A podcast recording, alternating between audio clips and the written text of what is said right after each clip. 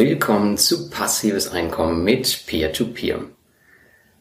Der heutige Artikel kommt aus Brasilien. Hier siehst du, wenn du das Video anschaust, ähm, mein Office normalerweise. Jetzt habe ich mich aber rein verzogen, weil es einfach zu laut draußen ist. Also falls du irgendwelche Nebengeräusche hörst, dann ja, tut mir leid. Mein Mikro habe ich auch vergessen. Also Soundqualität ist heute vielleicht nicht so, aber better done than perfect. Ja, ich bin momentan auf Fernando de Noronha. Ich hoffe, ich habe es richtig ausgesprochen. Das ist eine Insel circa 150 Kilometer von Recife entfernt. Und ja, du weißt vielleicht, dass ich auf der Nomad Cruise war und das ist gerade genau der richtige Ort, um alles mal sacken zu lassen. Die Insel ist echt wunderschön, aber sauteuer. Schlechte Pizza für 25 Euro sind hier überhaupt kein Problem und natürlich zahlt man auch eine extra Einreisegebühr, Strandgebühr etc.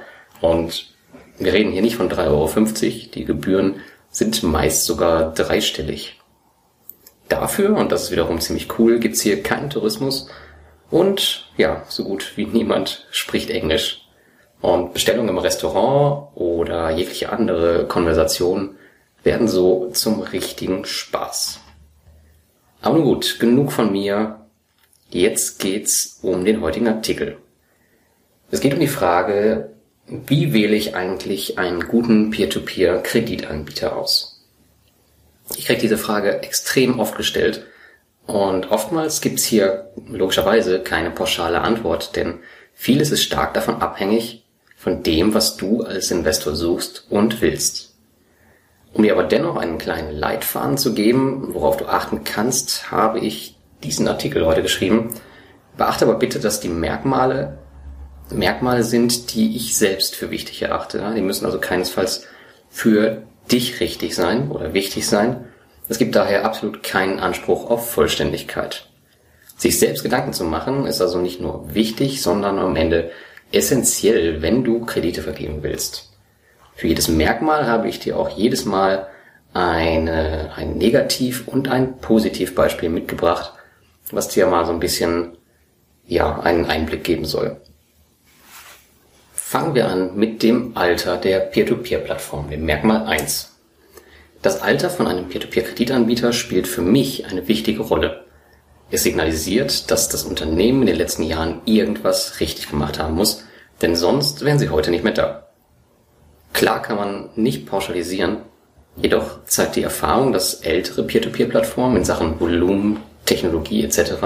meist bessere Karten haben. Gerade wenn du ein Anleger bist, der sehr sicherheitsorientiert ist, solltest du dieses Merkmal vielleicht stärker gewichten. Junge Plattformen sind deshalb aber nicht direkt schlecht. Das erste Negativbeispiel aus diesem Artikel ist das Debitum Network. Das ist eine nagelneue Blockchain-basierte Peer-to-Peer-Plattform, wo es kein Auto-Invest gibt. Es gibt kein Volumen, so richtig. Und so eine Plattform muss sich erst noch beweisen. Das macht aus meiner Sicht überhaupt keinen Sinn, hier sein Geld zu investieren. Das Positivbeispiel ist, du siehst es vielleicht am Bild, auch im Artikel und über das Video, ist Bondora. Über zehn Jahre am Markt, ausgezeichnetes Volumen, massenhaft Investoren und immer am Zahn der Zeit. Für viele nicht die erste Wahl, für mich aber eine der Top-Plattformen schlechthin. Das zweite Merkmal ist die liebe Transparenz, ein viel diskutiertes Thema. Einige Plattformen machen hier einen extrem guten Job, andere einen abgrundtief schlechten. Einige bieten freiwillig Geschäftsberichte an, wie zum Beispiel die Stake Guru. Andere fälschen lieber ihre Rezensionen auf Trustpilot. Beispiele aufzählen könnte man hier genug. Ich bin aber immer wieder verwundert, dass einige Anleger Unsummen in einen Peer-to-Peer-Kreditanbieter investieren, wo man noch nicht einmal weiß, wo die Kredite herkommen. Und damit kommen wir auch schon zum Negativbeispiel, nämlich Fast Invest. Geheimniskrämerei um die Herkunft der Kredite, sowas geht in meinen Augen gar nicht. Und ich weiß bis heute nicht, wieso sie das nicht ändern. Darauf hingewiesen habe ich sie nämlich schon Anfang des Jahres. Und wir haben jetzt Dezember. Das zeigt mir, das interessiert sie einfach nicht. Ist okay für mich, aber achte auf sowas, wenn du Kredite auf solchen Plattformen vergibst. Mein Positivbeispiel ist Mintos. Hier lief es nämlich ganz anders. Es gibt sicherlich transparentere Plattformen. Der Grund, warum ich hier Mintos nenne, ist der, dass man auf Transparenzkritiken eingeht und diese zu ändern versucht. Zuletzt meckerte ich zum Beispiel an, dass man immer eine Info bekommt, wenn man, wenn Kreditanbahner der Plattform beitreten, wenn aber welche die Plattform verlassen, hört man nichts. Das scheinen sie nun geändert zu haben. Und dafür einen fetten Daumen hoch. Ja, also im Hintergrund habe ich hier eine Säge. Ich hoffe, sie ist nicht allzu laut auf der Aufnahme. Ich habe jetzt keine Lust, sie zu unterbrechen. Aber wir machen mal weiter. Das Merkmal 3 ist die Vollautomatisierbarkeit. Auf meiner Seite dreht sich alles um passives Einkommen mit Peer-to-Peer-Krediten. Daher wäre es schlecht, wenn ich nur Peer-to-Peer-Kreditanbieter im Portfolio hätte, wo ich aktiv anlegen muss. Solche Unternehmen werden dich extrem viel Zeit kosten und unterm Strich wirst du sehr wahrscheinlich keine bessere Rendite einfahren. Daher versuche ich diese Plattform zu meiden. Mir persönlich ist meine Zeit bei jeglichen Investments extrem wichtig.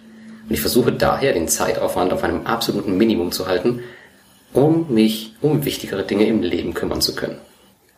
So, ich habe jetzt mal gerade den Raum gewechselt. Ich hoffe, hier hört man keine Säge. Ist doch etwas laut geworden. Ja, kommen wir zum Negativbeispiel. Das ist Crossland. Erinnert sich noch jemand an meine Crossland-Experimente? Katastrophal. Den versprochenen Auto-Invest gibt es bis heute nicht. 75% meiner selbst ausgewählten Kredite sind ausgefallen. Ja, Automatisierung geht wohl anders. Das Positivbeispiel ist Bondora Go and Grow. Aus Automatisierungsaspekten gibt es wohl nichts Besseres. Geld einwerfen, Knöpfchen drücken und am nächsten Tag geht das erste Geld ein. Einfacher geht's nicht. Merkmal 4. Keine Pfennigplattform. Lars, bei meinem Peer-to-Peer-Kreditanbieter wird nichts investiert. Was kann ich tun? Wohl eine der meistgestellten Fragen der letzten Jahre. Die Antwort ist simpel. Meistens nichts.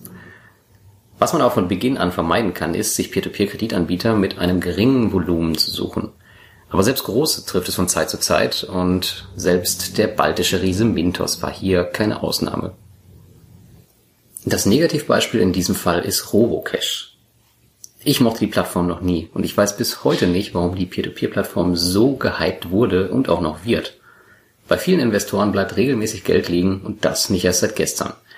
Zugegebenermaßen, zum Zeitpunkt der Erstellung des Artikels läuft es ausnahmsweise mal rund.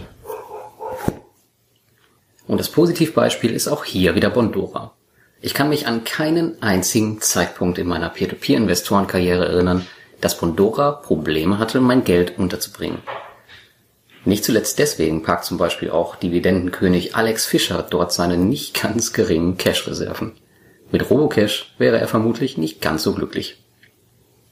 Merkmal Nummer 5. Die Übersichtlichkeit.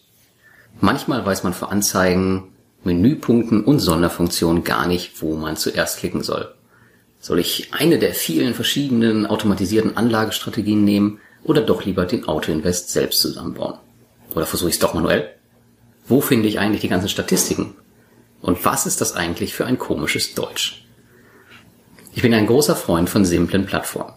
Überladene Plattformen mit schlechter Usability kann ich in den seltensten Fällen gebrauchen. Denn oft kostet das Zeit und ich mag meine Zeit. Mein Negativbeispiel ist nochmal Fast Invest. Die Plattform nervt mich jeden Monat aufs Neue da man sich nicht einmal gesammelt die Zinsen ziehen kann. Hinzu kommt noch eine unterirdisch schlechte Übersetzung der gesamten Plattform.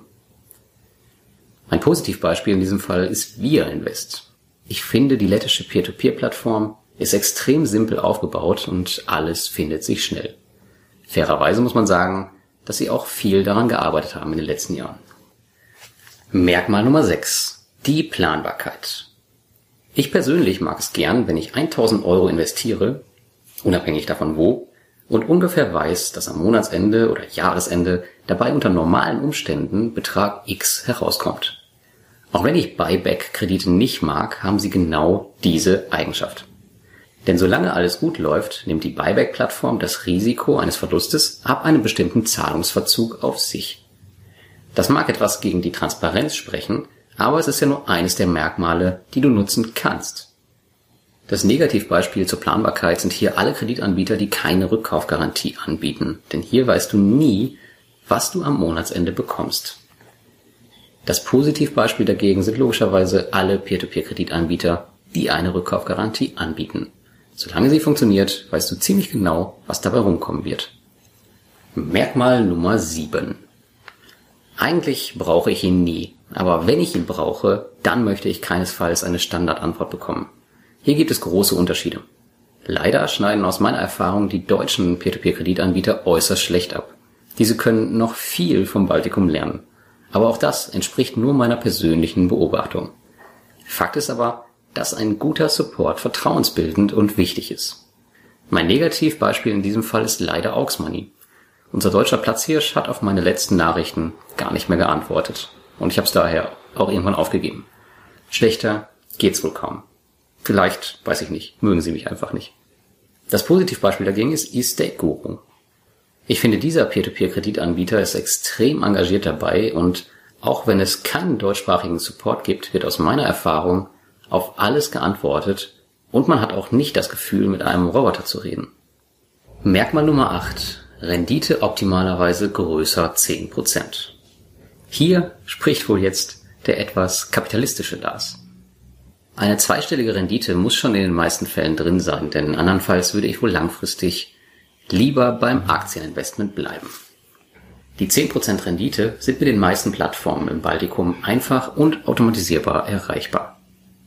Mein Negativbeispiel ist hier auch wieder Auxmoney. Mit gerade einmal 3,09% Rendite ist mein Portfolio derzeit hier das schlechteste von allen. Auch wenn Crossland im aktuellen Monat das gerade unterboten hat, 3,07. Ähm, ja, das muss aber nichts heißen und viele stehen besser da. Bei mir sieht's aber nun mal so aus. Beim Positivbeispiel müssten wir hier theoretisch, wenn wir wieder rein nach der Liste gehen, Fast Invest an erste Stelle setzen. Aufgrund diverser anderer Dinge würde ich sie aber niemals als Positivbeispiel nehmen, derzeit. Daher bleibt mir der zweite Platz übrig und das ist Bondora mit derzeit knapp 15% Rendite, genau gesagt 14,88. So, Zielgerade, Merkmal Nummer 9, Plattform mit Anbahnern suchen.